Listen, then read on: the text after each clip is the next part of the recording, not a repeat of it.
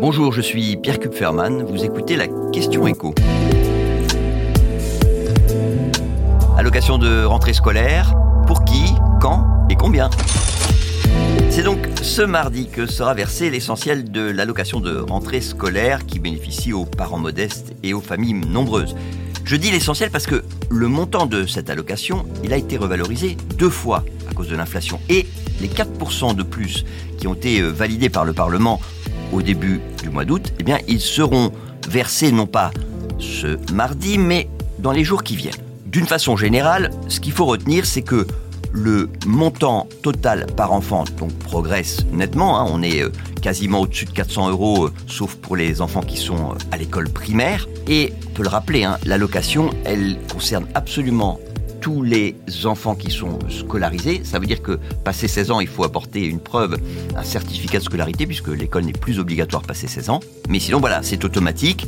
Et ça concerne d'ailleurs aussi les euh, adolescents qui sont en apprentissage. Simplement, pour en bénéficier, il faut que les revenus du ou des parents ne dépassent pas un certain plafond. Alors comment il est calculé ce plafond?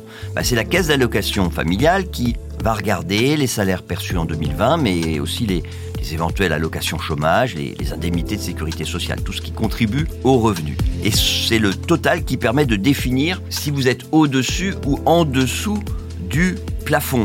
Je ne vais pas lister euh, tous les plafonds, c'est un peu compliqué. Ce qu'il faut retenir, c'est que ce plafond, il est assez bas quand on a un seul enfant à charge, mais que il est quand même plus élevé pour les familles nombreuses. Je vais prendre juste un exemple. Si vous avez quatre enfants et que vous gagnez moins de 3578 euros par mois, eh bien, vous y avez droit. Par ailleurs, si les revenus dépassent très légèrement les, différents plafonds, il est toujours possible de toucher quand même quelque chose, mais euh, ce sera une allocation d'un montant réduit. Alors, au total, combien de familles touchent cette allocation de rentrée scolaire?